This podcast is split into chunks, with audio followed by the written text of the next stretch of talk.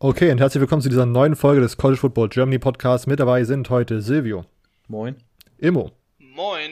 Und ich, Robert. Wir haben den Recap der Bowl Games für euch. Vor allen Dingen werden wir uns wahrscheinlich um die äh, Halbfinalspiele kümmern, weil die mit Abstand am interessantesten waren, würde ich einfach mal so bold behaupten. Äh, wir haben auch einige News in Form von Coaches Firing, Coaches, die direkt neu angeheuert wurden, ein bisschen rumgeschaffelt mit Offensive Coordinatoren, äh, ein paar Commits, die jetzt in den letzten Tagen rauskamen und äh, ein paar Spieler, die transfern. Ähm, so der gute alte Mix zum Ende der äh, Saison. Dann schauen wir auf die Bowl Games zurück. Wie gesagt, dann haben wir natürlich wieder eure Fragen. Diesmal werden wir sie wieder so ein bisschen direkt mittendrin beantworten, wo es gerade thematisch zu passt. Und am Ende wollen wir das National Championship previewen und euch so ein bisschen erzählen, worauf wir achten werden und worauf ihr achten solltet. Äh, kommen wir direkt zu den News. Hey, ihr hört den College Football Germany Podcast mit Silvio, Immo und Robert. Und jetzt viel Spaß mit dieser Episode.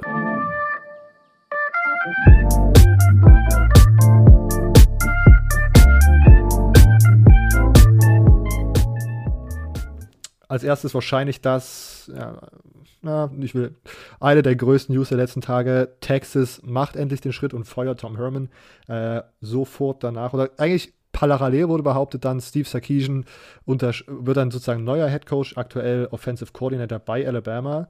Äh, dann gab es unter anderem verschiedene Experten, wie zum Beispiel, ich glaube, Dave Pollack heißt der Georgia, Ex-Georgia-Linebacker, der bei äh, College Game Day. Quarterback, bist du sicher? Ich glaube schon, ja. Okay, dann habe ich irgendwas komplett. Äh, der bei College Game Day sozusagen mit rumsitzt. Achso, äh, nein, der, was kommt? war schon Linebacker. Ja, Ich habe ich hab den gerade voll vertauscht, sorry. auf jeden. Fall. Ja, okay, keine Ahnung. Steve, Steve Pollack war Linebacker und ich glaube, es war er, den, von dem ich den Tweet gesehen habe, der gemeint hatte, nee, das stimmt so nicht. Er hat sogar äh, den Vertrag irgendwie abgelehnt und dann, ich glaube, zwei Stunden später äh, hat es dann offiziell Texas bekannt gegeben, Steve Sarkisian wird der neue Head Coach. Ähm, wie bewertet ihr das? Denkt ihr, dass das ein Upgrade zu Tom Herman ist? Denkt ihr, dass das jetzt der richtige Schritt war, nachdem er irgendwie vor zwei oder drei Wochen der Texas AD noch meinte, wir bleiben bei 2021 und Tom Herman. Äh, ja, was ist da eure Meinung zu? Also zum einen sagen ja ADs ganz gerne, äh, wir bleiben beim Coach, damit keine, keine Verwirrung oder, oder Missmotivation beim Coach aufkommt und dann feuern sie ihn trotzdem. Mhm. Ähm, das andere, was mir, was mir da direkt dabei eingefallen ist, war, äh, oh Mensch, Alabama hat ja wenigstens besser als Texas in Texas recruited. Da ist das ja auf jeden Fall kein Downgrade in der, in der Recruiting-Geschichte. Mhm. Silvio? Ja. ja, also ich sag jetzt mal, ich glaube, Steve Sarkisian, ich habe, wie gesagt, ich, ich bin jetzt seit über zwei Wochen nicht mehr bei, bei Twitter gewesen. ähm, aber ich glaube, dass so vor der Saison, ich meine, es war halt, eigentlich war, kam es mir so vor, als wäre es bei Texas Urban Meyer oder Bust. So ein bisschen wie Luke Fickle Bust damals bei Michigan State. Deshalb glaube ich, war Sarkisian nicht, ich, ich, ich würde jetzt mal davon ausgehen, nicht der ultimative Wunschkandidat von allen.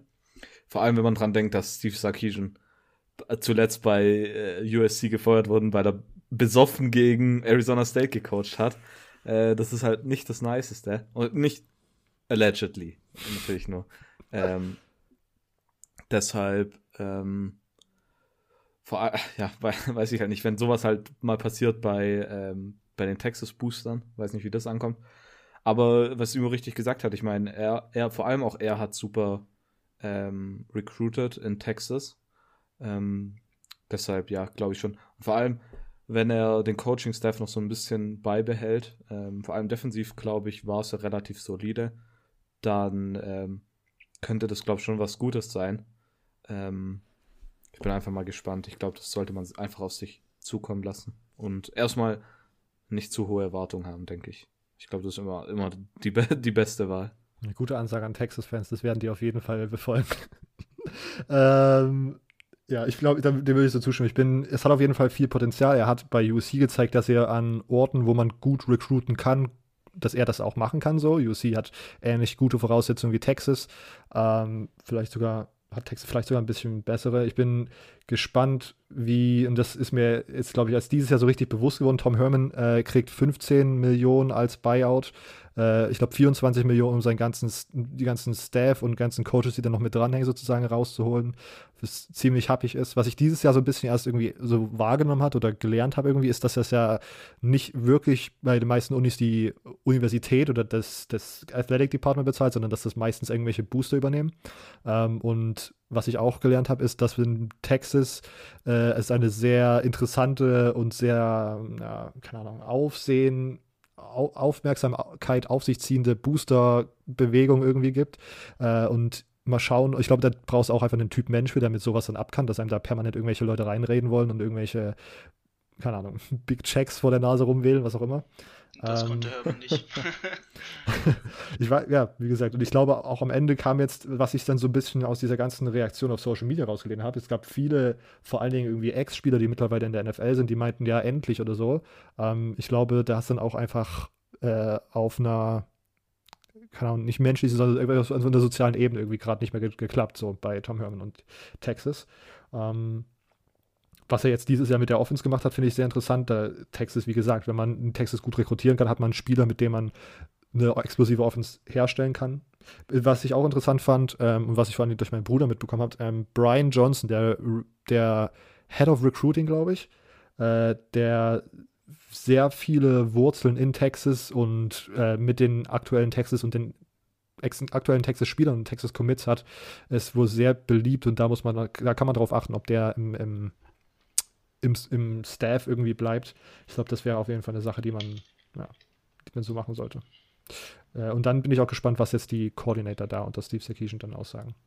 Oder was, was das für Coordinator werden. Okay, noch irgendwelche Kommentare zu dem, äh, zu dieser Situation oder machen wir weiter mit den News? Weiter mit den News. Weiter mit den äh, News. All-American Bowl hat dieses Jahr nicht stattgefunden. Ist sonst immer so ein Bowl-Game, wo die besten Highschool-Recruits sozusagen kurz vor ihrem Commitment oder so nochmal so ein bisschen gegeneinander spielen. Äh, es gab aber irgendwie so eine Sendung, ich habe nicht so richtig durchschaut, was das überhaupt war. Auf jeden Fall kam dann zu einem Zeitpunkt auf einem Sender, den man in Deutschland nicht schauen konnte, die Commits, die in diesem Bowl spielen sollten, gaben so ein bisschen ihre, ihr, ihr finales College bekannt. Ich habe drei Sachen oder drei Spieler, die ich da sehr interessant fand. Äh, von der Interessantheit aufsteigend. Äh, Linebacker Terrence Lewis, ein Five-Star, äh, committed zu Maryland. Das fand ich ein bisschen erwähnenswert, weil Maryland äh, letztes Jahr schon mit Raheem Jarrett einen Five-Star-Recruit hatte, der dann tatsächlich dieses Jahr auch einiges an Impact hatte. Äh, zumindest bei so ein paar Spielen, wo Taulia dann gut war. Ich glaube, da hat Raheem Jarrett einige Pässe gefangen und sah ganz gut aus. Ähm, Fünfster Offensive Tackle Tristan Lee äh, wählt Clemson über Oklahoma. Das war vor, den, vor, diesem, vor dieser Bekanntgabe tatsächlich so ein Kopf-an-Kopf-Rennen und nur kurz davor kam dann die Crystal Balls für Clemson.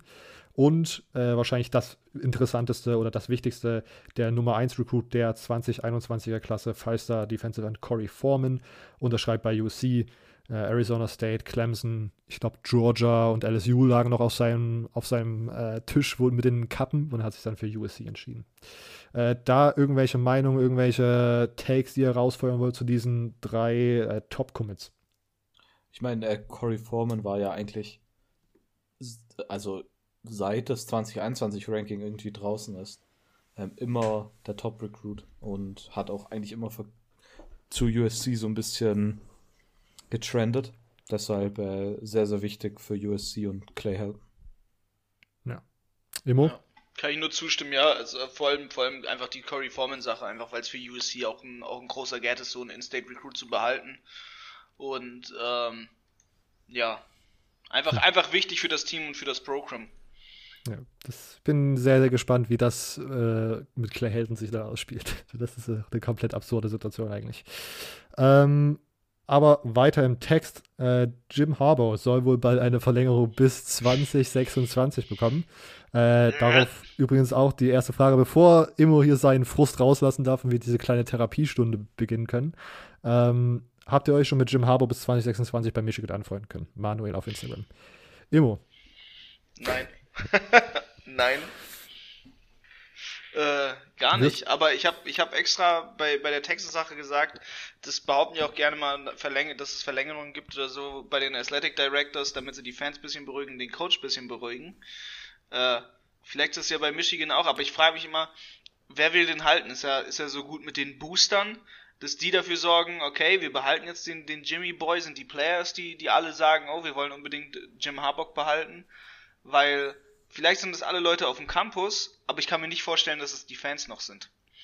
Ja, ich glaube, die haben ja schon lange die Schnauze voll nach den ganzen Spielen gegen Ohio State.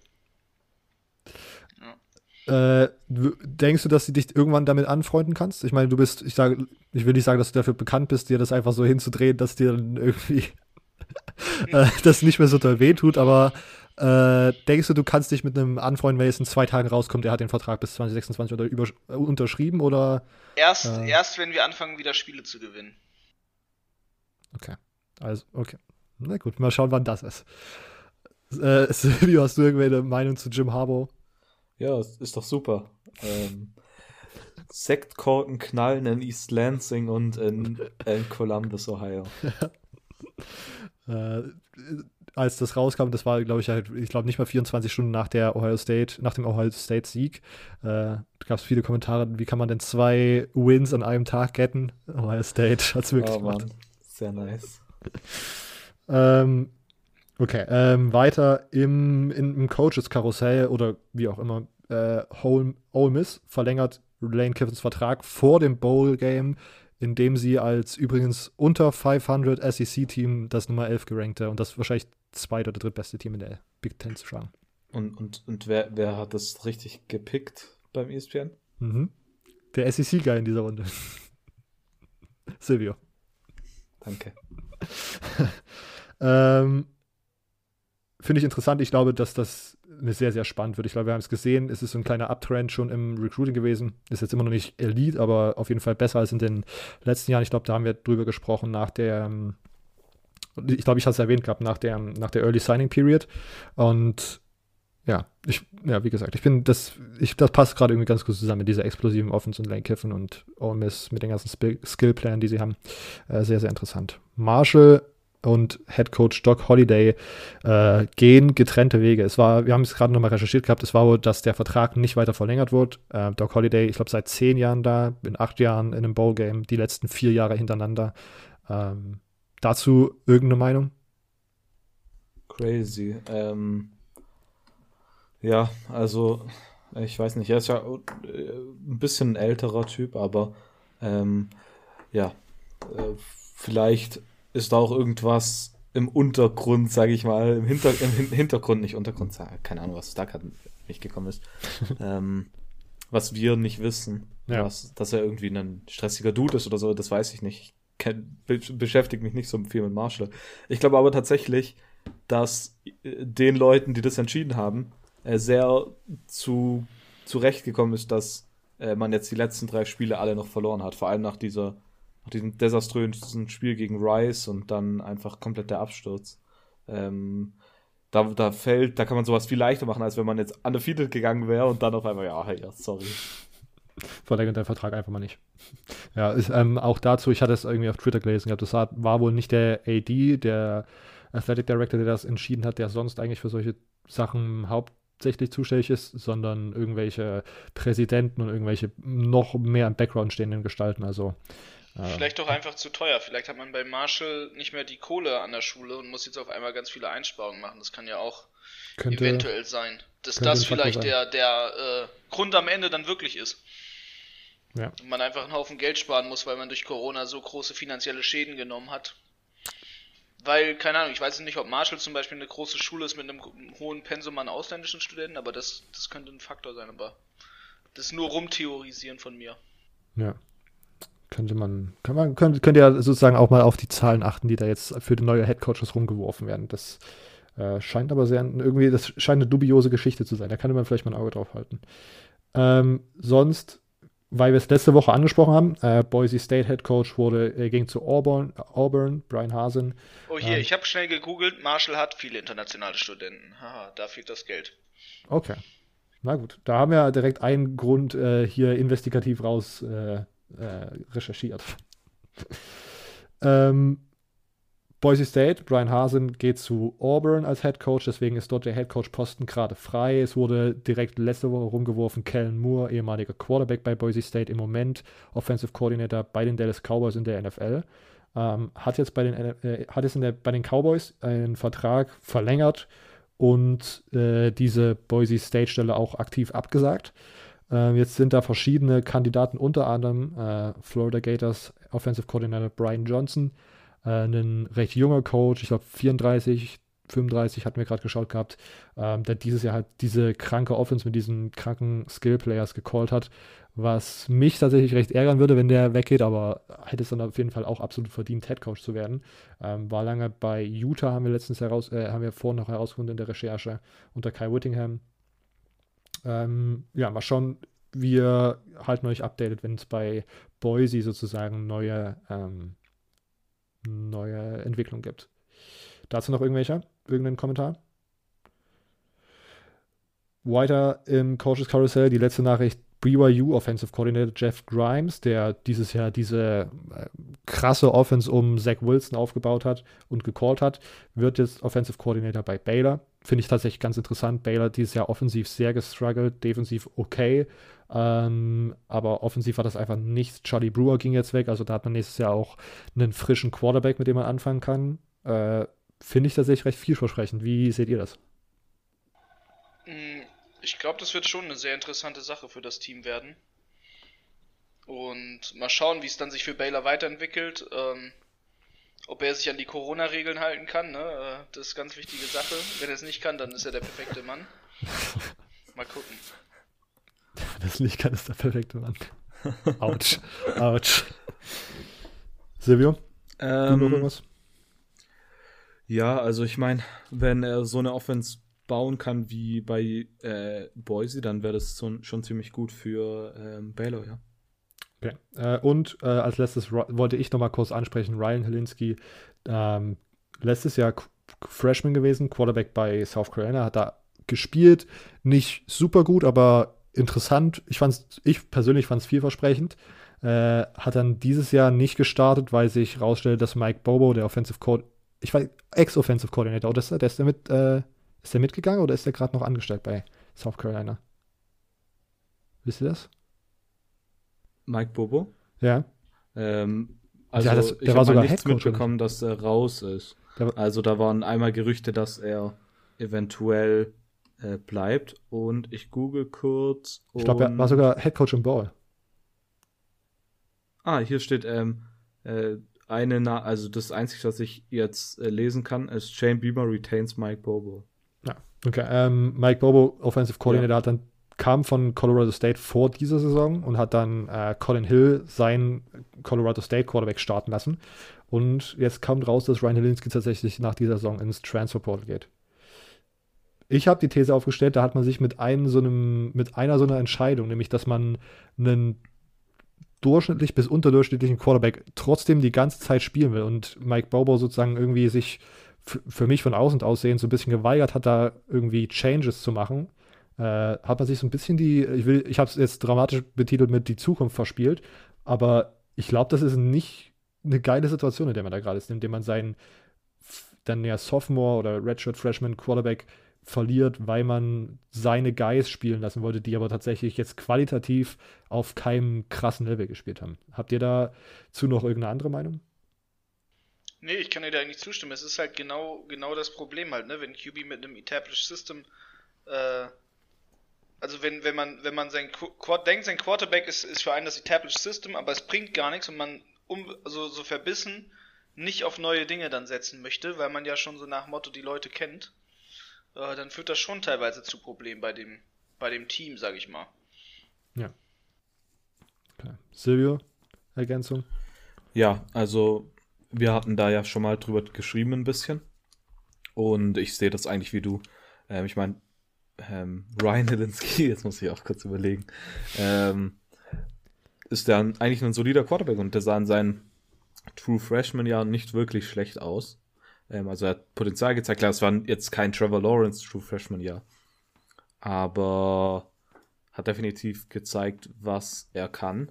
Und deshalb fand ich das sehr komisch. Und wie du sagst, ähm, Colin Hill war halt wirklich kein super Quarterback. Man hat halt dann nicht ähm, einen, irgendeinen richtig starken Quarterback mitgebracht, sondern man hat wirklich nur einen Quarterback mitgebracht, den man, also Mike Bobo, der halt das System kennt, aber ähm, damit verliert man jetzt den talentiertesten Quarterback auf dem Roster. Das ist sehr, sehr dumm und das kann nach hinten losgehen, ja.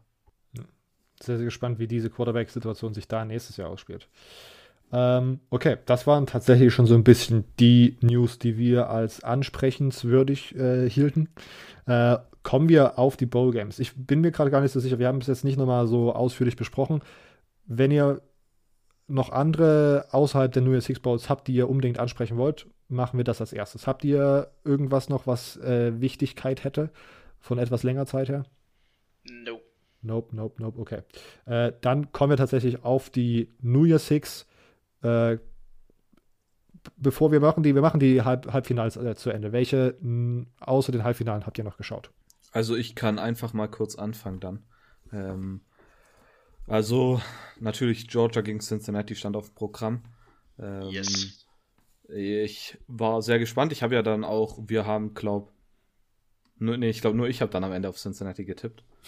Und ich habe es am Anfang nicht angeschaut. Es kam ja um 18 Uhr, oder? Habe ich das noch richtig in Erinnerung? Ja, ich Also, glaube, das kam um ähm, 18 Uhr herum.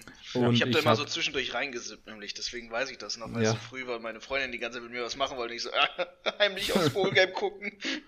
ich stand immer so im Handy so, das so unheimlich so aus der Tasche geholt, so einmal reingelunzt.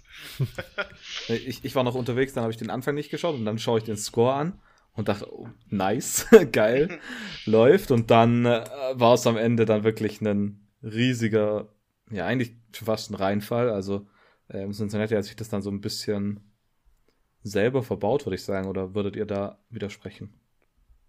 Also, ja, ich Ja. weiß, ich glaube, Cincinnati war am Ende selbst schuld, ob sie da aktiv sozusagen.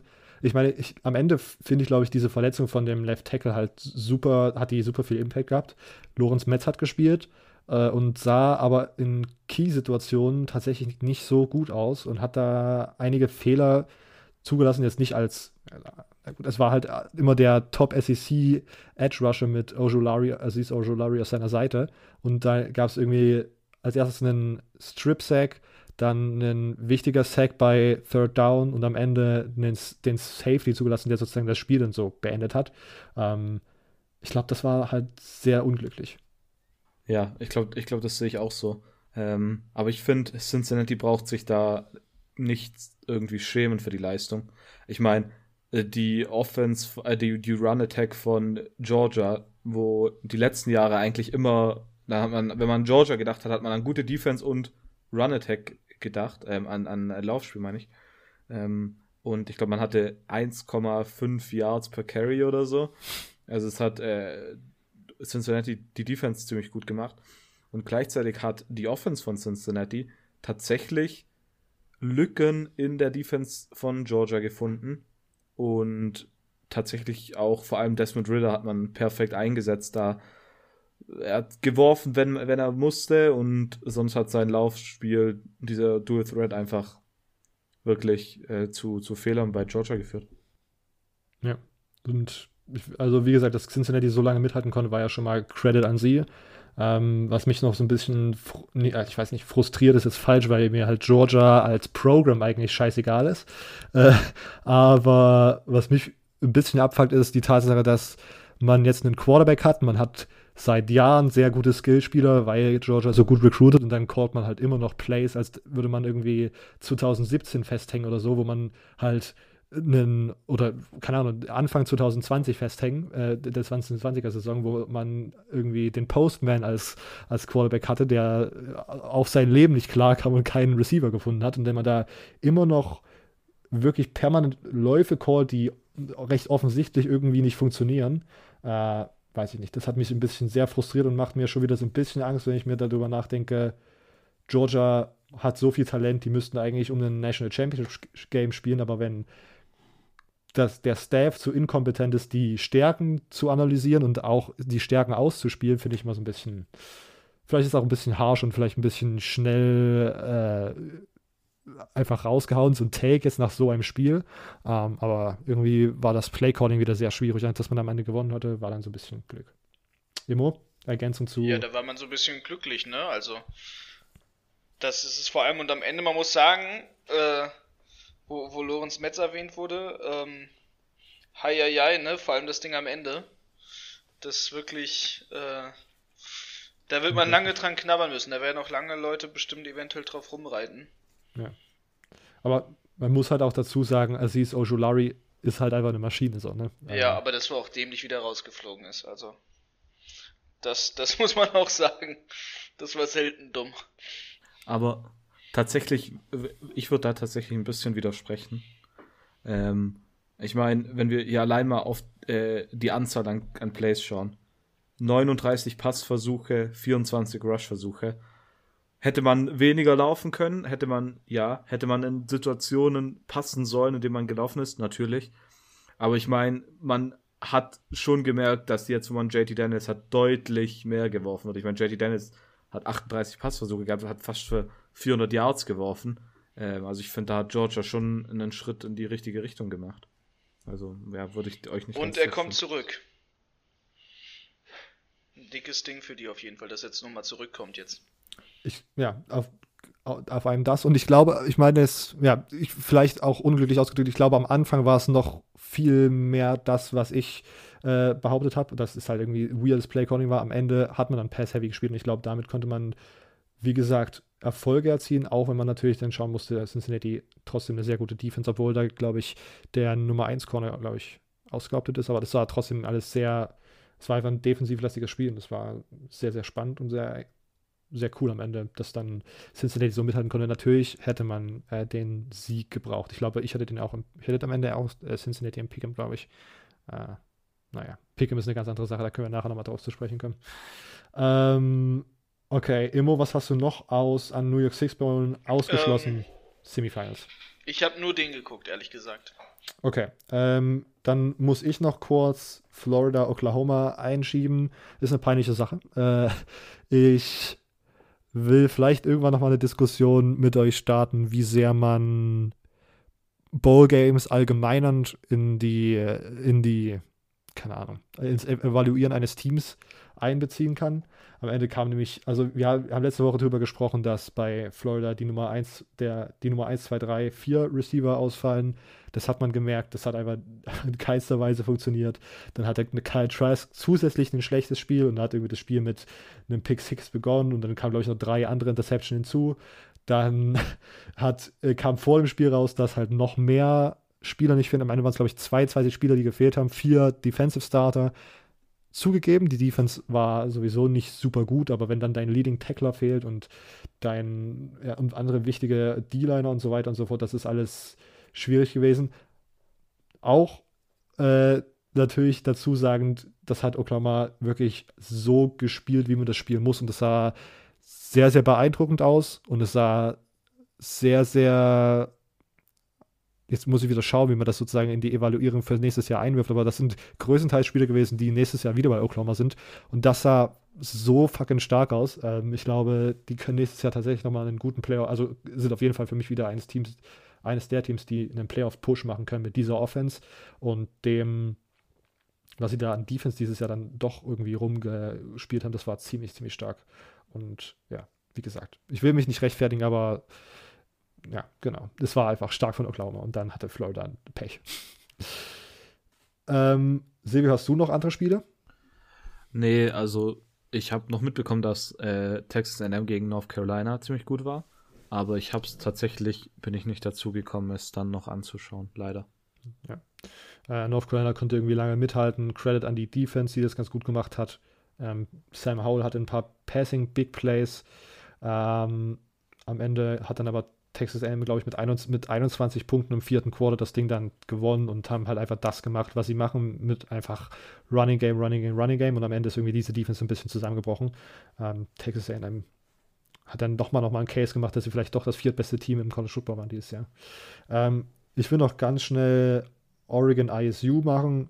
War am Anfang spannend. Äh, Iowa State kommt raus und baut sich da direkt sozusagen mit ihren Drives einfach das, was man bei Iowa State dieses Jahr gesehen hat, zusammen.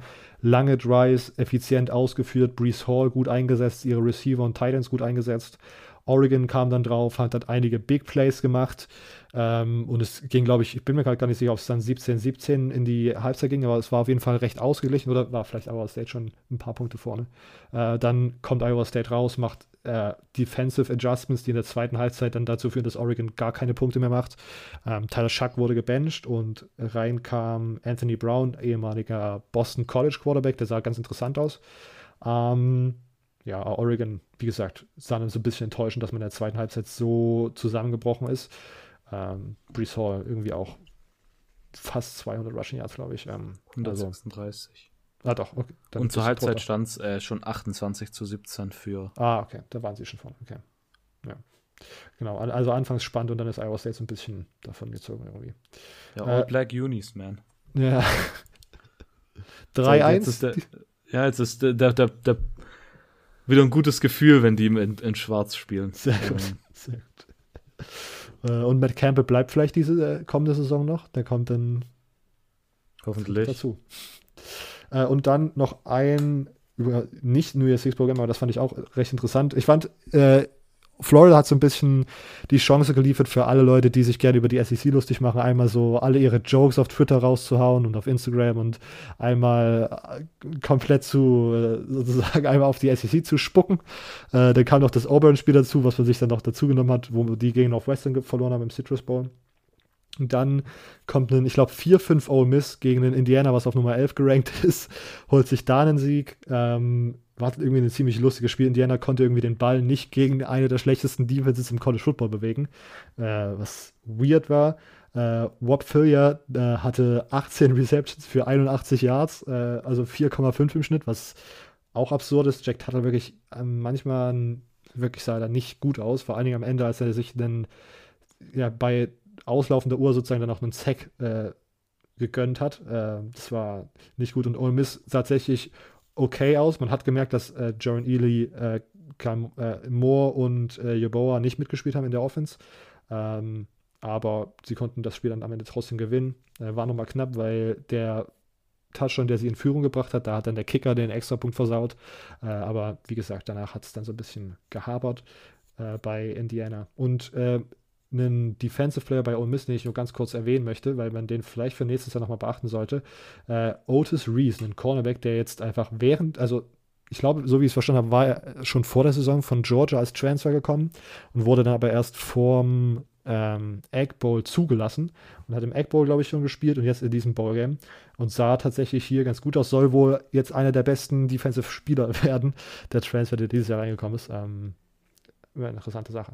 Okay, dann war es das tatsächlich auch von mir, von den anderen Bowl-Games. Wir können zu den äh, Semifinals kommen. Immo, welches willst du als erstes besprechen? Ich würde als allererstes am liebsten über, naja, soll ich sagen, das Schwächere von beiden. Also beide waren, wenn man so, so das, den Gesamtscore abgibt, ja doch eigentlich sehr ausgeglichen. Hm. Ähm, ich würde aber trotzdem am liebsten erstmal gegen Notre Dame, gegen Alabama sprechen, weil ich doch da zumindest die siegende Seite äh, deutlich durchgehend dominanter fand als äh, jetzt bei, bei Ohio State gegen Clemson. Und dementsprechend können wir ganz gerne über Notre Dame, Alabama erstmal reden. Ähm, ist zwar das Spiel von beiden, wo ich weniger Teile davon geguckt habe, aber natürlich trotzdem ähm, sehr interessant zu sehen, wie doch, doch vor allem von Alabama die Defense immer wieder Notre Dame gut zurückhalten konnte und, und wirklich äh, eine sehr starke Leistung gezeigt hat. Und ich glaube, wir können alle sagen, Davonte Smith äh, verdient äh, im Heisman. Ja. Ja. Die Heisman wird ja heute Nacht vergeben, wenn ja. wir aufnehmen. Also wenn, wenn die Leute die Episode schon hören, dann. Ähm, ich lege mich jetzt fest, er wird ihn gewinnen. ja, ja, glaube ich auch. Ja. Ähm, alles andere wäre, glaube ich, eine Frechheit, wenn ich ehrlich bin. ähm, und wenn er nicht gewinnt, dann wird man sehen, dass ähm, hier äh, Najee Harris ihm ein paar Votes geklaut hat, glaube ich. Okay. Ähm, aber äh, das ist jetzt schon fast. Also ich, ich glaube, ich glaube, dass der die gewinnt. Aber ja, und ich meine, er hat auch hier, hier wieder sehr, sehr stark gespielt, drei Touchdowns gehabt. Tatsächlich äh, hat mir Notre Dame ein bisschen den, den Hintern gerettet, sage ich mal. Ähm, eine, eine Minute vor Schluss noch den Touchdown gemacht, um, um den Spread zu covern. äh, um, um den Spread, ähm, um, um in der Spread äh, richtig zu gewinnen. Ähm, was das Einzige war, über das mich hier richtig interessiert hat. Am Ende war es dann irgendwie wie erwartet. Ähm, Alabama legt gleich im ersten Quarter ziemlich gut los. Mac Jones macht die guten Würfe, hat am Ende fünf Incompletions bei fast 300 Yards, vier Touchdowns. Äh, wirklich super gespielt. Aber ich meine, er hat halt auch die, die Wide Receiver, die ultra stark sind. Ähm, komplett, komplett verdient gewonnen.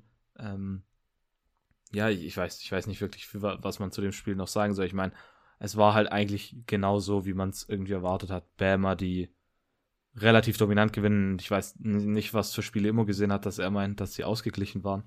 ähm, aber ja, also ich, das hat eigentlich schon fast einen, einen Wunder gebraucht, dass, dass Notre Dame hier irgendwie gewinnen kann und ja. Ja. Äh, ich hatte natürlich die The Duality of Men. Ich habe hier der Episode gesagt, dass ich nicht auf die minus 19 gehen würde, weil das ist mir zu dubios. Ich weiß nicht, was ich damit machen, was ich mit diesem Spiel anfangen soll. Und dann vor dem Spiel Entscheidung getroffen. Alabama minus 19 und gefühlt im dritten Quarter wurde dann so ein bisschen bei Alabama der Autopilot eingelegt und man hat einfach nur gespielt, um die Uhr runterzubringen und nicht, um mich meine, meinen Wettschein zu retten. Äh, da kam dann Notre Dame in der letzten Minute nochmal zurück und hat die minus 19 gekillt. Ähm, ja. Ja, deshalb niemals die Meinung ändern. Immer mit dem ersten Gedanken gehen. ja, Wenn du zu viel drüber nachdenkst, geht das nicht. Okay. Muss ich mir nochmal zu Herzen nehmen, weil das ist gerade. Ich habe vor, ich bin bei unter 500 für das äh, für das Pick'em äh, der Bowl Season. Also ich bin in einer kompletten, in einem kompletten Pick und Wettenloch und ich komme da diese Saison wahrscheinlich nicht mehr raus. Ich werde da so lange schlafen, bis die nächste Saison wieder anfängt.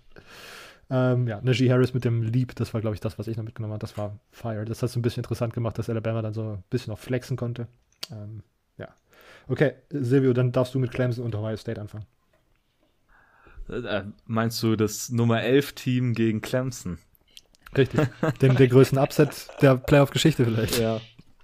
Ähm, ja, ich meine, ja, wo, wo soll man da anfangen? Ähm, ich, die ganzen Memes, also es war ja auch irgendwie so vorprogrammiert, dass Devil Sweeney zu Tode gemimt wird, wenn, wenn irgendwie Ohio State da gewinnen sollte. Und dann gewinnen sie mit 21 Punkten Vorsprung.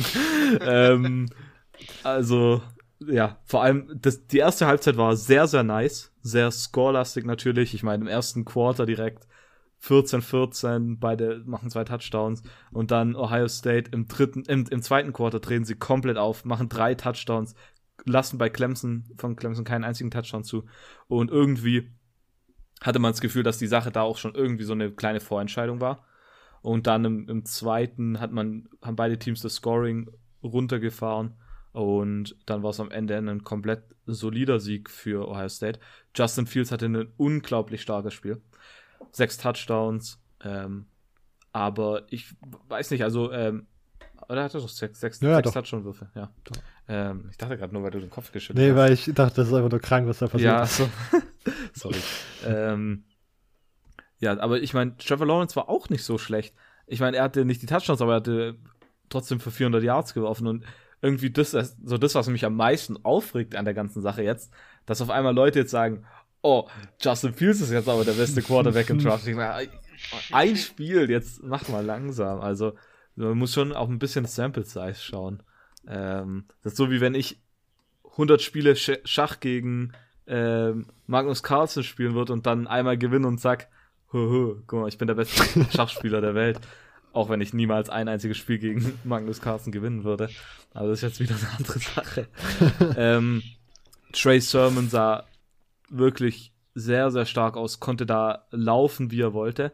Auf der anderen Seite, Travis, äh, Travis Etienne heißt er so, ähm, da lief es irgendwie nicht. Das ganze Jahr über war irgendwie so ein bisschen underwhelming, kam mir vor. Das, seht ihr das irgendwie anders?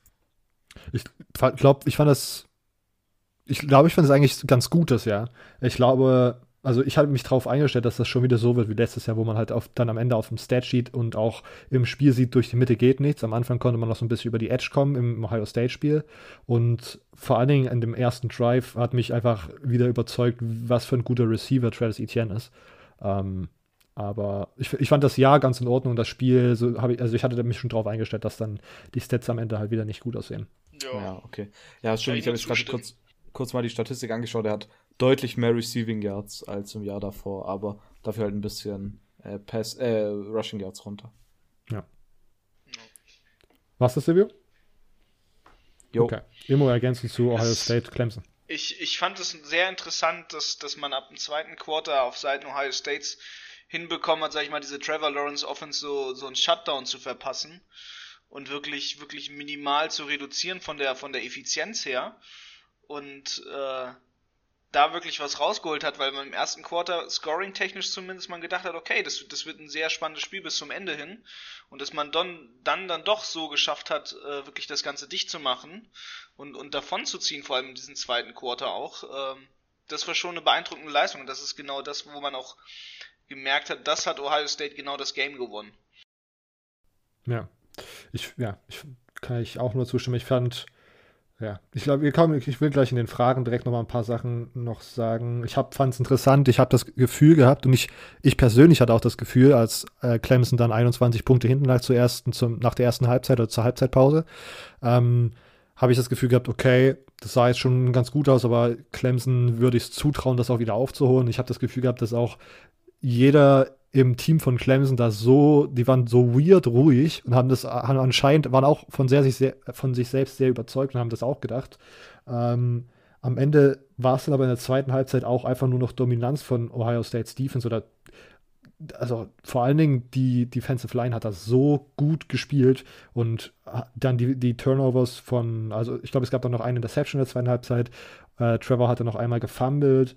Das war einfach so überraschend gut gespielt. Äh, also für mich zumindest. Ich bin eigentlich schon davon ausgegangen. Ich hatte dann am Ende auch bei dem Spiel hatte ich mich für Clemson minus 7 entschieden und bin da straight wieder aufs Maul gefallen. Äh, und ja, es war dass Justin Fields so dieses Targeting gegen den, den Oberkörper bekommt, es dort permanent irgendwelche Einblendungen gibt, wie er, er, er joggt raus, zieht bei jedem Schritt sein Gesicht zusammen. Er ist an der Seitenlinie, will auf dieses, auf dieses Seitenlinienfahrrad gehen und will dann nur so sein Bein drüber heben und er verzieht einfach sein Gesicht und schreit laut auf. Das war einfach so, das sah aus, als ob irgendwie er, keine Ahnung, die Hälfte seiner Rippen gebrochen, dann irgendwie noch irgendwelche inneren Organschäden und dann kommt er dort raus und zerlegt einfach diese Clemson-Defense. Das war so komplett absurd. Ich, das das war so eine komplett surreale. Es war so ein bisschen, ich hatte mich so minimal daran erinnert, an letztes Jahr äh, Ohio State oder letzte Saison Ohio State, Michigan, wo er auch nach diesem einen Hit, wo er rausgescrambled ist, dann diesen einen Hit bekommen hat und auch ins, äh, in dieses Überwachungszelt gegangen, ein, keine Ahnung, wahrscheinlich eine Schmerzmittelspritze bekommen, ist dann raus und dann äh, im nächsten Spielzug auch komplett rausgescrambled, dann so ein Cross-Körper-Throw, glaube ich, zum Touchdown. Das war also dieses Spiel fand ich so absurd und dann auch wirklich, was für Würfe dabei waren. Das waren schon wieder, das war, ist aber auch schon wieder so eine Sache. Man, die letzten zwei, drei Wochen hat jeder nur, oh, ist, äh, ist Justin Fields wirklich so gut? Schaue ich die Spiele gegen Indiana und Northwestern gegen halbwegs gute Defenses an. Und dann kommt er jetzt raus und diese Pässe, die er dann auch danach geworfen hat, das war absurd. Das war dieser ich glaube, was der letzte Ohio State hat, schon dieser lange Pass zu Chris Olave, der war so, so weird geworfen und hatte auch so eine, aber hatte so einen riesigen Bogen und hat so in der, hatte keine perfekte Rotation, aber es war trotzdem einfach so, keine Ahnung, der war einfach zum Touchdown gewollt sozusagen, weil der dann perfekt einfach in Olaves Hände gedroppt ist. Ich fand es ein absurdes Spiel. Äh, und das hat mich ein bisschen gehypt auf das, äh, das National Championship Game. Ich meine, wir kommen nachher nochmal drauf. Ja, ich habe jetzt hier noch ein paar Fragen und es hört sich bei vielen so an, als ob sie das sehr ausgeglichen, äh, für sehr ausgeglichen halten, das, äh, das National Championship Game. Äh, ich bin danach auf eure Einschätzung gespannt. Äh, kommen wir aber als erstes zu den Fragen. Also, mh, ja, 98 Prozent würde ich sagen, gehören zu äh, den Fragen, äh, gehören zu, zum Thema Clemson Ohio State. Deswegen als erstes Luca Dergo auf Twitter. Über wie viele intakte Rippen verfügt Justin Fields? Zwei. Ich muss ganz, ich muss ganz ehrlich gestehen, wie viele Rippen hat denn überhaupt ein Mensch? Gute Frage. Hm, einige. Acht bis zwölf, sehe ich das richtig? Ein, nee, sieben. So, also dann 14 oder was? Acht. Rippenpaare. Paare. Ach so. Also, okay. Ich würde sagen, es sind bestimmt drei oder Zwölf vier. Rippenpaare. zwölf Rippenpaare. Ich würde sagen, es sind drei oder vier auf dieser einen Seite waren bestimmt angebrochen, so. Von nicht Rippenpaare, sondern einfach irgendwie hier. Und ich bin sehr, äh, das war, es war wirklich ein surreales Spiel, wie jemand so sozusagen offensichtlich verletzt ist und er einfach rauskommt und so eine Performance ablegt. Ich komme immer noch nicht richtig klar. Also das ist wirklich. Ähm, Nino auf Instagram. Overreaction Doppelpunkt 4 sind 1 zu den Jacks? Fragezeichen. Definitiv. Also, äh, ich weiß nicht, also so äh, normalerweise gibt es doch, wenn man Sachen analysiert, also zumindest aus der Uni kenne ich es, dass die Sample Size schon ziemlich groß ist und nur weil jetzt einmal die gegeneinander spielen und Justin Fields wirft sechs Touchdowns, würde ich, finde ich, ein bisschen übertrieben, aber ich habe schon krassere Sachen im Draft gesehen. also Sachen, die mich mehr geschockt haben. Ich, ich meine, ich habe bei den Jacks jetzt gelesen, Manziel. dass der. nee, also John, Johnny Manziel ging eigentlich sogar noch, fand ich. Vor allem, der ist ja übel spät gegangen. Das Absurdeste, was ich an Draft Day gesehen habe, ist immer noch Larry Mitanze mit dieser Bong in der Gasmaske. Das ja, das, das, das war witzig. Ein Bild, was ich mir äh, für immer für also ich, ich, kann mich noch, ich kann mich noch bildlich dran erinnern, als ähm, die Bears hochgetradet haben und ich, ich mir nur dachte, du tradest nicht hoch, wenn du nicht einen Quarterback nimmst hier. Und dann gehe ich auf Twitter und ich lese, ähm, with this uh, trade, it's, we believe that Chicago will pick Mitch Trubisky. Und als die Mitch Trubisky gesagt haben, habe ich ausgeschaltet mit Schlafen gegangen. Scheiße gebe ich mir nicht länger. Ähm, ja. Ich meine, die Jacks scheinen, also ich bin, wie gesagt, wir sind ja eigentlich alle, oder ich glaube, Immo ist noch ein bisschen der Meister NFL-Guy von uns. Äh, aber äh, die Jaguars, ich habe jetzt auf Twitter gelesen gehabt, dass da der Owner auf einmal gesagt hat, dass er jetzt irgendwie die Player-Management-Rechte an sich ja, zieht. Genau. ich weiß nicht. Dass, dass er als GM agiert und wenn er einen GM jetzt holt, der weiß das auch. Also das kommt so da absurd. keiner. Tim auf Instagram. Wird Clemsons hohe Niederlage gegen das Nummer 11 Team im College Football nächstes Jahr noch nachwirken? Ich glaube nicht. Also ich kann mir äh, vielleicht, ähm, wenn die Memes bis zum nächsten Jahr durchhalten, was ja definitiv werden. Also ich sage schon jetzt, dass wir in Woche 1 irgendein Meme sehen würden, äh, werden, oder wenn, ja, irgendwas die mit werden Ohio schön State dann ausgegraben, so. Ja, ähm, aber ich schätze jetzt nicht. Also vor allem nächstes Jahr Clemson ist sowieso ein komplett anderes Team, wenn dann Trevor Lawrence nicht mehr da ist, wenn Travis Etienne, glaube ich, auch nicht mehr da ist. Ähm, ja, ich, das wird schon relativ anders aussehen nächstes Jahr für Clemson. Ja. Äh, woran macht ihr die schlechte Offense-Produktion von Clemson fest? Von Chris auf Instagram. Ich meine, Trevor Lawrence hat ja für 400 Yards geworfen. Und tatsächlich war halt, ähm, wir haben vor in, im Preview gesagt, dass die, die Passverteidigung von äh, Ohio State ziemlich beschissen ist, um das mal so sagen zu dürfen. Und Trevor Lawrence hat für 400 Yards geworfen, aber eigentlich hat man da eher erwartet, dass er von noch mehr wirft. War zumindest bei mir der, der Ding. Also ich habe die, die Defense halt, die, die Passverteidigung halt richtig schlecht eingestuft. Und das haben sie halt ein bisschen besser gemacht als erwartet. Und dann halt, wenn du dann aufs Laufspiel auch noch ein, ein ähm, ja, eindämmen kannst, dann, äh, ja, dann sieht das halt so aus. Immo, woran würdest du diese, diesen, ja, keine Ahnung, das Fehlen von Punkten ja dann eher sozusagen äh, festmachen? An einer guten Offensleistung äh, der Ohio State Defense. Das ist einfach mal meine Behauptung dazu. Mhm. Ich glaube, für mich ist der ausschlaggebende Teil, dass Ohio State die Line of Scrimmage einfach komplett dominiert hat. Und ich glaube, das war ein Key-Matchup, weil man sozusagen da direkt das äh, Running Game eingestampft hat, so wie man das letztes Jahr schon gesehen hat und dass sie das immer noch können. Aber dann sozusagen Trevor Lawrence noch unter Druck zu bringen und dann Trevor Lawrence zu Turnovern zu zwingen, äh, das war meiner Meinung nach tatsächlich nicht so abzusehen. Und dann vielleicht auch so eine kleine Schwäche der O-Line, obwohl man das vielleicht einfach, es war ein Matchup zwischen zwei, zwischen einer guten O-Line und einer sehr guten Defensive Front auf Ohio State Seite. Äh, und dass sie da das alles so komprimieren konnten. Und wie gesagt, die Defense, das der Defensive Backfield hat mir immer noch nicht so, hat mich immer noch nicht so richtig überzeugt. Ähm, ich glaube, dass Ohio State die die, Fans, äh, die, die Linus Schmidt so dominiert hat, das war für mich das Überraschende und so ein bisschen äh, der Grund, warum diese ganze, äh, dieser ganze Aufbau dieser, dieser Power auf uns sonst nicht geklappt hat. Ich fand es auch interessant. Denkt ihr, dass, wenn man zur Halbzeitpause rauskommt, man 21 Punkte zurückliegt, dass es dann einen Impact hatte, dass Tony Elliott, der Play, der normale Playcaller, nicht im Stadion war und nicht an dem Spiel teilnehmen konnte?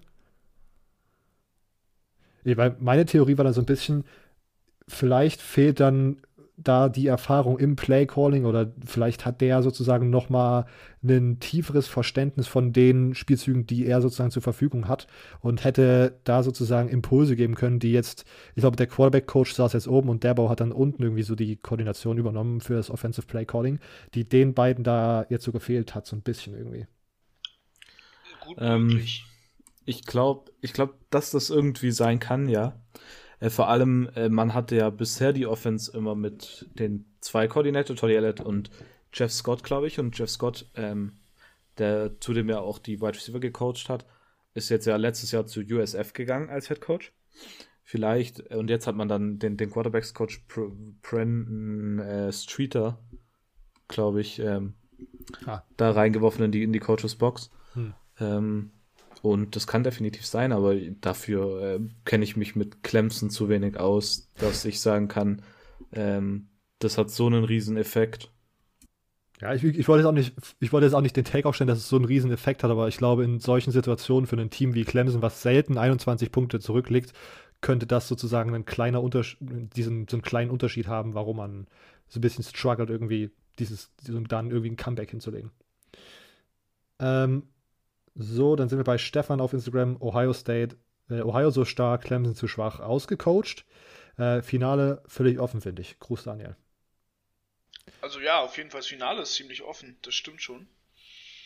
Ähm, outcoached auf jeden Fall ein bisschen zumindest, ne? Also wir haben ja schon drüber geredet, dass das mit der Offense nicht so ist und dann ist er natürlich ein bisschen outcoached. Ja, ich glaube, das Outcoach würde ich tatsächlich auch unterschreiben. Ich glaube, Ryan Day war da, hatte ja jetzt tatsächlich so ein bisschen auch so ein Wutgefühl. Ich glaube, das war das ganze Ohio State-Team, das ein Großteil der oder viele Spieler waren letztes Jahr bei dieser Niederlage dabei, wo sie im letzten Spiel im letzten Spielzug so verloren haben, dieses so sehr heartbreaking, was so ein äh, irgendwie ich glaube, so ein Revenge-Mode anspornen kann. Und äh, Ryan Day. Ach, jetzt müssen wir irgendwelche GEMA-Zahlungen hier machen. Bei so gutem Gesang. Oh, oh. Äh, und dann, ich glaube, Brian Day war auch ange. Ich, ich glaube, dieses ganze Hin und Her mit Debo und seinem Trolling, mit diesem auf 11 ranken und so, ich glaube, das hat einen guten. Also, das hat irgendwie das nochmal gut angefeuert, dass da Ryan Day auch wirklich rausgegangen ist und den halt 49 Punkte oder was reingedrückt hat. Ähm, okay, und dann haben wir als letztes noch eine Frage auf Twitter und zwar von Dennis, auch auf Clemson bezogen. Welches Erbe hinterlässt Trevor Lawrence bei Clemson im direkten Vergleich zu einem Deshaun Watson? Wie, schätzt, wie äh, schätzt ihr die Chancen von Clemson ein, nächste Saison ohne Lawrence und, und Etienne ganz oben anzuklopfen? Von einem Yuan Galilei haben wir dieses Jahr schon einiges gesehen. Also ich glaube, allein. Glaub, dann, wenn ihr beide macht gerade noch, ja? Ich glaube, allein dadurch, dass Deshaun Watson die, die National Championship gewonnen hat. Ähm, ah, Trevor Lawrence hat die auch gewonnen, oder? Hä? Mhm. Nichts dumm. Die, in seinem Freshman, ja. Ich war, jetzt war ich gerade komplett confused. Ähm, aber ich, ich sag mal, Deshaun Watson wird immer so einen riesigen Status haben, weil dieser Comeback-Sieg und der war, glaube ich, vom Ding, also ich würde allgemein diesen Sieg höher einstufen als den letzten. Ähm, warum, äh, eher, eher so ein Gefühl. Ähm, dieses Comeback und dann den Pass auf ähm, Hunter Renfro. Mhm. Ähm, ich glaube, das ist mehr so ein ikonischer Moment, an dem man sich als Clemson-Fan also auf jeden Fall immer erinnern wird. Ähm, und deshalb glaube ich, aber ähm, ich meine, Trevor Lawrence war, äh, ich schätze aber nicht, dass es das eine kontroverse Meinung ist, aber der beste Quarterback. Und ähm, ja, also ich glaube, schon äh, definitiv, man wird trotzdem eine Lücke merken. Ich meine, Ua Yangalele äh, hat zwar äh, gut, ge gut gespielt, aber ich glaube, die Erfahrung wird irgendwann auch, irgendwann gibt es eine Situation im Spiel, wo du dir denkst, okay, Trevor Lawrence hat den Fehler jetzt auf keinen Fall gemacht. Sowas. Ich weiß nicht. ich, ich, ich tue einfach nur ein bisschen ja. ähm, Sachen vermuten. Aber ich, ich bin mir nicht ganz sicher. Ja. Immo, was denkst du vom, vom Erbe im Vergleich zu Deshaun Watson? Was denkst du, hat da Trevor Lawrence hinterlassen? Also, Deshaun Watson hat so ein bisschen die Foundation gesetzt, würde ich mal sogar sagen. Und ähm, dementsprechend ist er natürlich ein bisschen, bisschen größer vom historischen Namen her, aber so ein Trevor Lawrence, der für mich meiner Meinung nach so mit der beste QB, QB aller Zeiten im College war, äh, wird auch schwer zu ersetzen sein. Ja, ich glaube, das ist auch so. Ich will vielleicht sogar sozusagen einer der, also ich würde sagen, das war einer der besten oder der beste Quarterback der letzten Jahre. Dann muss man halt immer, war ich jetzt mal so ein bisschen vorsichtig, weil man dann auch die Joe Burrow Performance vom letzten Jahr raus zirkeln muss, wo ich glaube, ich letztes Jahr hätte ich gesagt, lässt, wenn man nur auf die letzte Saison schaut, wäre Joe Burrow besser gewesen. Das war einfach unglaublich so. Aber wenn man über das schaut, was Quarterbacks in, in ihrer Karriere am College gemacht haben, äh, Trevor Lawrence ein, ja, einer, wenn nicht sogar der Beste der letzten Jahren. Und äh, für mich tatsächlich auch, wie gesagt, ich bin, wir sind alle keine Draft-Guys, aber was er mir konstant gezeigt hat, wenn er gespielt hat, ist auf einem so hohen Level, dass er für mich immer noch die Nummer 1 wäre, müsste ich jetzt einen Draft-Eligible Quarterback-Ranking abgeben. Ähm, ja, ich bin, und ja, ich weiß, wie gesagt, ich bin, bin tue mich irgendwie schwer, das mit Deshaun Watson zu vergleichen, der, wie gesagt, ich glaube, das mit der Grundlage zu legen, das finde ich, glaube ich, gar nicht mal so schlecht. Und ich bin nächstes Jahr sehr interessant. Ich glaube, vielleicht ist nächstes Jahr so ein kleines, äh, so ein kleines Umschaltjahr bei Clemson, womit ich, ich meine, im ACC-Schedule werden sie wahrscheinlich trotzdem wieder einiges, wenn nicht wahrscheinlich sogar einfach alles gewinnen. Aber mit einem Yuangalele, der, also der halt jetzt auch, der ist halt sehr gut, aber ich glaube, man kann sich lesen, ist ja nicht mehr auf diese Top-Talente vertrauen. Ich glaube, nächstes Jahr muss man schauen, wer diese Top-Talente sein werden für die kommende Saison und die Jahre darauf. Wenn einem sozusagen so viele wichtigen Hauptpuzzlestücke in seinem, in seinem Team sozusagen auf einmal wegfallen. Würdet ihr dem so zustimmen? Ja. Okay. Ja, schon. Gut, ich glaube, das waren tatsächlich soweit alle Fragen. Äh, und damit könnten wir jetzt theoretisch auf, ja, wir können auf das National Championship kommen und unsere äh, Preview starten. Ich habe gedacht, wir können dieses Mal so ein bisschen, wir machen es wieder nicht monologisiert, wir haben auch nur ein Spiel. Äh, wir schauen als erstes auf das Matchup zwischen Alabama Offense und Ohio State Defense. Was sind da so die, äh, keine Ahnung, Matchups, Storylines, die ihr oder irgendwelche wichtigen, erwähnenswerten Sachen, die ihr jetzt dafür hättet? Zero darf gerne anfangen. Äh, bei dem anderen Matchup darf dann Emo gerne anfangen. Ähm, mit jetzt nochmal Ohio State Offense, oder? Bama Offense gegen Ohio State Defense, hätte ich gedacht. Okay. Ähm, ich glaube tatsächlich noch immer, dass die Passverteidigung ein Problem sein könnte. Ich glaube nicht, dass die Passverteidigung von Ohio State auf einmal magisch gut geworden ist. Ich meine, Trevor Lawrence hat trotzdem für 400 Yards geworfen. Und ich sehe keinen Grund, wie Ohio State Devontae Smith stoppen, zum Beispiel stoppen will. Und dann haben sie einen Michi, noch, noch weitere Leute, die sie anspielen können. Ich glaube, Mac Jones wird werfen bis zum geht nicht mehr. Ich glaube, Mac Jones wird 400 plus Yards haben am Ende. Und das kombiniert mit Najee Harris könnte sehr, sehr hässlich werden. Und ich glaube, was du vorhin angesprochen hast, wird wieder sehr wichtig sein, die Line of Scrimmage zu gewinnen. Ähm, und irgendwie dann auch dazu zu bringen, werfen zu müssen. Ja. Emo, siehst du das ähnlich?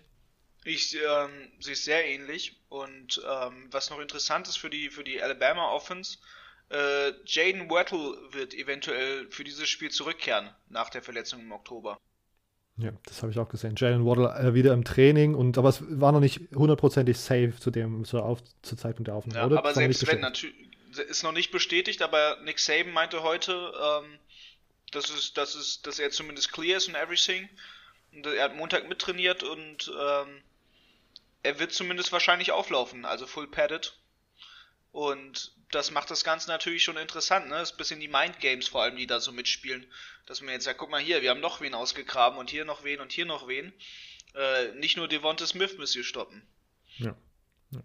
Ja, ich will nochmal genauer auch auf das eingehen, was Silvio gesagt hat. Diese Pass-Defense ist mir tatsächlich auch immer noch suspekt. Ich habe mir das, ich habe nochmal drauf geachtet gehabt, bei, als ich mir Clemson Ohio State angeschaut habe.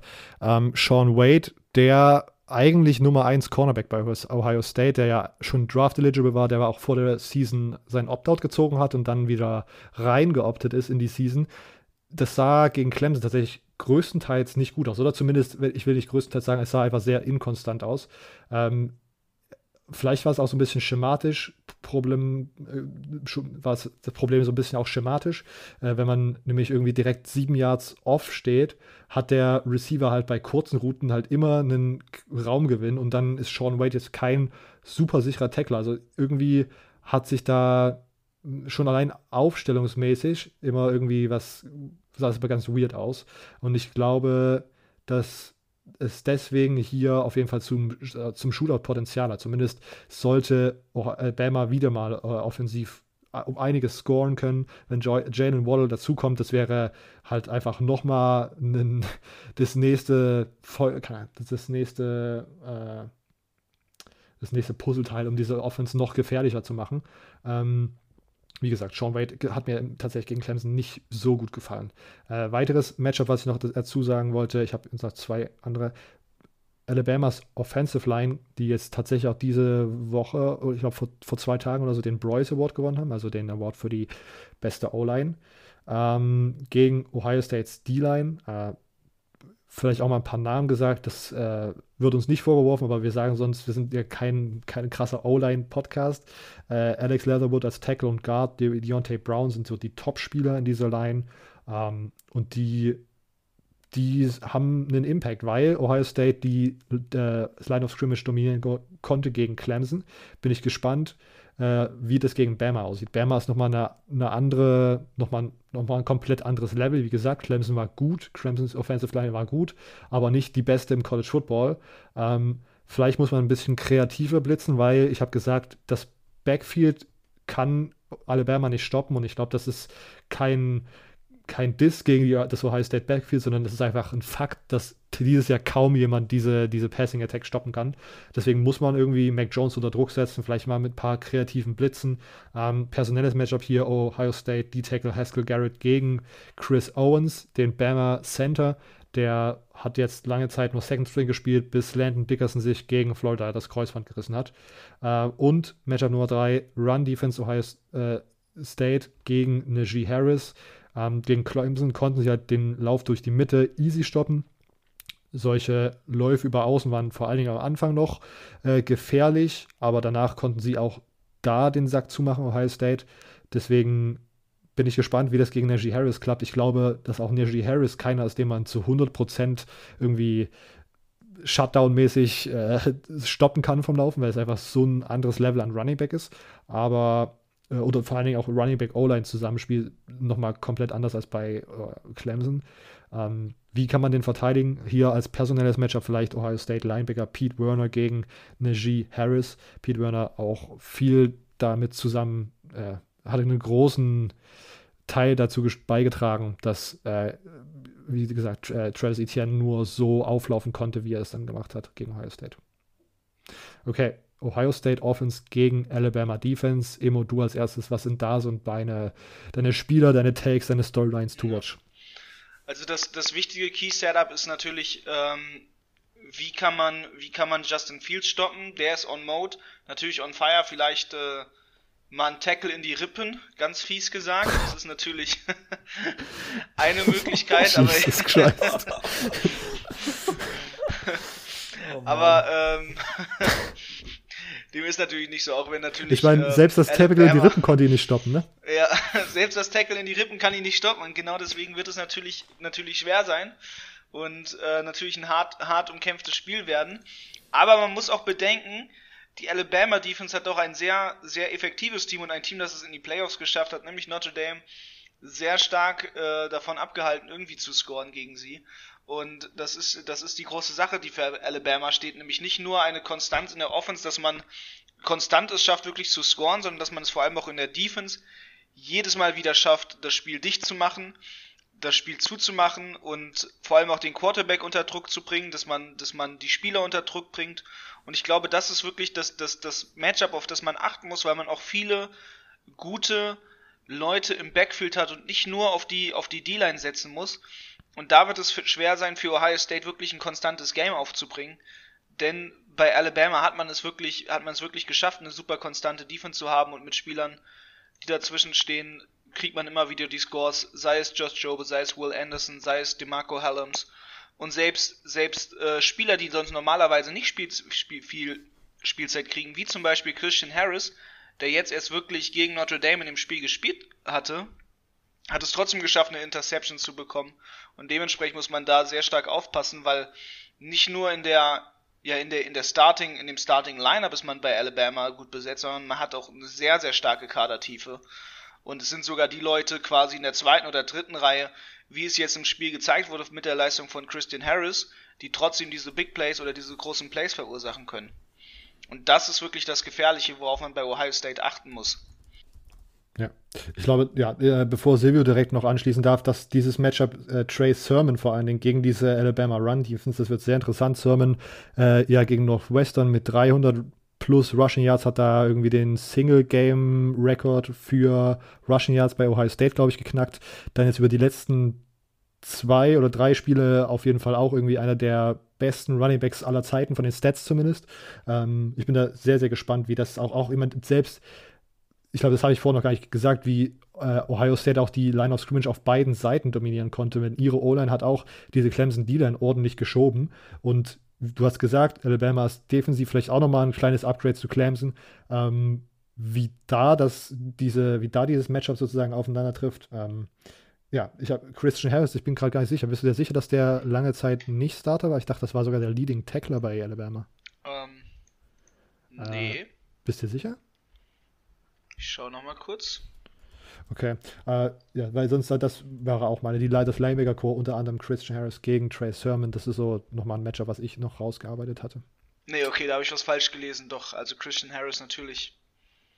Ja, alles gut. Da habe ich irgendwas hier vertauscht. Alles gut. Okay, Silvio, Ergänzung zum Matchup of äh, Ohio State Offense gegen Alabama Defense. Ja, ich meine, eigentlich habt ihr alles gesagt. Äh, ich wollte jetzt auch noch, ich wäre jetzt auch noch weiter auf Trey Sermon und gegen die Linebackers eingegangen, aber das hast du perfekt erklärt. Da kann ich nicht viel ähm, anhängen. Tatsächlich bin ich wie du gespannt, ob die letzten Spiele jetzt wirklich nur so ein positiver Ausrutscher, sage ich jetzt mal, sind oder ob er diese Leistung einfach weiterhin ähm, anhalten kann. Und wenn er das macht, wird das sehr, sehr gut sein für Ohio State. Ja. Ähm, was ich dann auch nochmal vertiefen wollte, war die Passverteidigung gegen Fields, ich meine, Immo hat es auch schon gesagt gehabt, ich finde, äh, ich meine, man hat gesehen, man, es gibt einen vor, es gibt schon so eine Vorbereitung oder einen Plan, einen, einen Tape, was man sich anschauen kann, wo man sieht, dass die Alabama Secondary angreifbar ist. Ich sag nur Florida, ich sag nur äh, äh, Ole Miss. Und da ist die Frage, kann da äh, Ohio State irgendwie was draus kreieren? Äh, ich glaube schon. Ich kann mir vorstellen, dass das tatsächlich Richtung Shootout geht. Äh, das, was Fields da gezeigt hat mit Olave und äh, Garrett Wilson, die, wenn die beide fit sind und dann wurde ja noch äh, Ruckert, glaube ich, der Titan, jetzt im Clemson-Game ordentlich eingesetzt. Also, was Ohio State dann dieses Jahr dann doch irgendwie so gerade an Firepower zur richtigen Zeitpunkt aktivieren konnte, das sah schon ziemlich nice aus. Ähm, was ich auch interessant finde, Patrick Sertain hatte ein absolut krankes Spiel gegen Notre Dame, hatte 52 Snaps gespielt, äh, zwei Targets nur bekommen und hat nur dann ein Cash für sechs Yards zugelassen, was halt super krank ist. Äh, deswegen mein personelles Matchup hier, Patrick Sertain gegen die Receiver. Ich gehe mal davon aus, also wahrscheinlich Olave als Nummer 1 Guy, aber da bin ich mir nicht zu 100% sicher, wie man da L1 sozusagen. Ähm, ja, aber ich bin, ich kann theoretisch mir vorstellen, dass es Richtung Blowout gehen kann. Würdet ihr dem, würdet ihr zustimmen, dass es Richtung Blowout geht? Immer, du, bei dir hört es sich schon eher an wie Ohio State wird strugglen, gegen die Alabama Defense zu scoren. Habe ich das richtig interpretiert? Ähm, so ein bisschen, aber es, ich, ich glaube, es wäre, wäre fatal zu denken, dass sie nicht scoren weil alleine Justin Fields ist einfach eine absolute Maschine. Ja. Und das zu verkennen wäre, wäre arrogant, selbst meinerseits, egal wie sehr ich Ohio State nicht mag. Hm. Der Typ ist einfach super krass und der, der wird sowas von scoren. Also, ich erwarte es gar nicht anders. Silvio, was denkst du? Shootout, Blowout, irgendwas dazwischen? Äh, das Over-Under liegt ja bei 75. Also, da werden auf jeden Fall Punkte erwartet. Ähm, ich glaube, irgendwie was drin wäre äh, ist, ein, ist ein, ein, guter Weg zu gehen. Ähm, schon, dass es so äh, Phasen gibt, so tatsächlich vielleicht so ein bisschen wie beim Ohio State Clemson Spiel. So Phasen, wo in, in Quarters ziemlich viel gescored wird, vielleicht auch von beiden Seiten und dann eher so Quarter, wo es ein bisschen runtergeht. Äh, das kann ich mir, kann ich mir gut vorstellen. Ich kann mir tatsächlich vom Spielverlauf so ähnlich vorstellen wie bei äh, Ohio State gegen Clemson, so dass es am Anfang ziemlich rappig losgeht und dann ein bisschen abflacht am Ende. In dieser Analogie wäre dann aber Alabama, Ohio State. Richtig? Ähm, ja, natürlich. Okay, gut. Äh, dann, äh, also unser Pick, ich muss nur gerade nochmal schauen. Also ich habe es in meinem Bowmania sowieso schon gespeichert gehabt. Ich glaube, ihr ja auch. Äh, ich bin, ich gehe mit Alabama. Ich glaube, wie gesagt, ich würde dann meine Prediction wäre, es geht Richtung Shootout oder es wird ein Shootout und am Ende äh, wird äh, Ohio, Alabamas Defense Ohio States Offense ein oder zweimal mehr stoppen können als andersrum. Deswegen gewinnt Alabama. Ähm, Alabama wäre mein Pick. Ähm, ihr beide auch? Also auf jeden Fall von meiner Seite, ja. Ich gehe tatsächlich auch mit Alabama. Ich glaube aber, dass es durchaus knapp werden könnte. Ich glaube, es wird ein verfahreneres Spiel, als man es erwartet äh, in Sachen Shootout. Okay. Soll ich mal meinen Score nennen? Meinen Tiebreaker? Oh ja, stimmt. Tiebreaker muss man auch. Klar. Äh, ich glaube nämlich an einen 36-16. Und äh, sehe da, der da auch die Verfahrenheit quasi drin. Also, also kein Shootout. Schon. Es, es wird, genau, es wird kein Shootout, aber es wird ein Spiel, wo man schon merkt, okay, Alabama gewinnt das. Okay, na gut. Äh, ich gehe mit Shootout-Potenzial Alabama 42, Ohio State 35. Silvio, hast du noch einen genauen Score? Ja, warte, ich muss es gerade aufrufen. Ich war auszusehen auf dem College Pick'em drauf. Ich habe eingeloggt. Oh, ich habe auch tatsächlich ein bisschen deutlicher dann am Ende. Ich habe 48 zu 31 für Alabama. Na gut, okay. Das wäre das wär Clemson. Clemson Ohio State wäre das dann. Ja.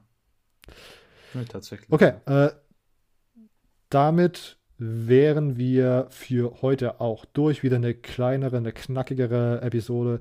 Ähm, was wir hier noch ankündigen wollen, wir werden nächste Woche am Mittwoch eine Episode rausbringen, werden die sozusagen am Tag des äh, National Championships nach dem National Championship aufnehmen.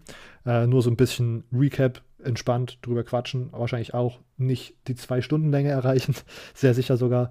Äh, und dann, das haben wir jetzt auch festgelegt, werden wir es wie letztes Jahr machen und eine etwas längere äh, Pause einlegen, was äh, damit zu tun hat, dass Silvio und ich wieder Prüfung haben, unimäßig. Immo gerade, das hat er ja schon angeteasert gehabt, ELF-Business gerade nochmal anläuft. Wir werden uns dann wahrscheinlich nächst, äh, nicht, genau, nächste Woche Mittwoch nochmal hören und dann Anfang März äh, und dann können wir wieder ganz entspannt loslegen, haben ein paar neue Ideen, die wir machen. Ähm, und sonst vielen Dank, dass ihr diese Woche zugehört habt. Wir hören uns nächste Woche nochmal wieder. Äh, bis dahin, achso, oh, einen Moment noch. Ihr müsst natürlich noch auf Instagram und Twitter folgen. CFB Germany Podcast auf Instagram, at CFB Germany Pod auf Twitter, damit ihr auch eure Fragen zum National Championship Game, nach dem National Championship Game noch einschicken könnt. Äh, denn die werden wir natürlich noch beantworten, sollte da irgendwas auftauchen. Und sonst äh, dort zu folgen, schade, sowieso nicht. CFB Germany Podcast ist unser YouTube-Account. Da kommen diese Episoden immer als Video raus, äh, immer einen Tag später als der Podcast-Release. Okay. Vielen Dank, dass ihr diese Woche zugehört habt. Ihr hört uns nächste Woche nochmal wieder. Bis dahin. Ciao.